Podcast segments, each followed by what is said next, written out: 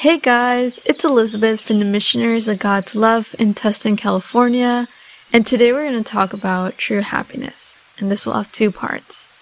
A lot of us say that a goal in our life is happiness. We want to be happy, and most of us try to achieve this happiness either through friends, family, work by earning money to do other activities, so, fun activities is a way we seek happiness, or just spending time with others.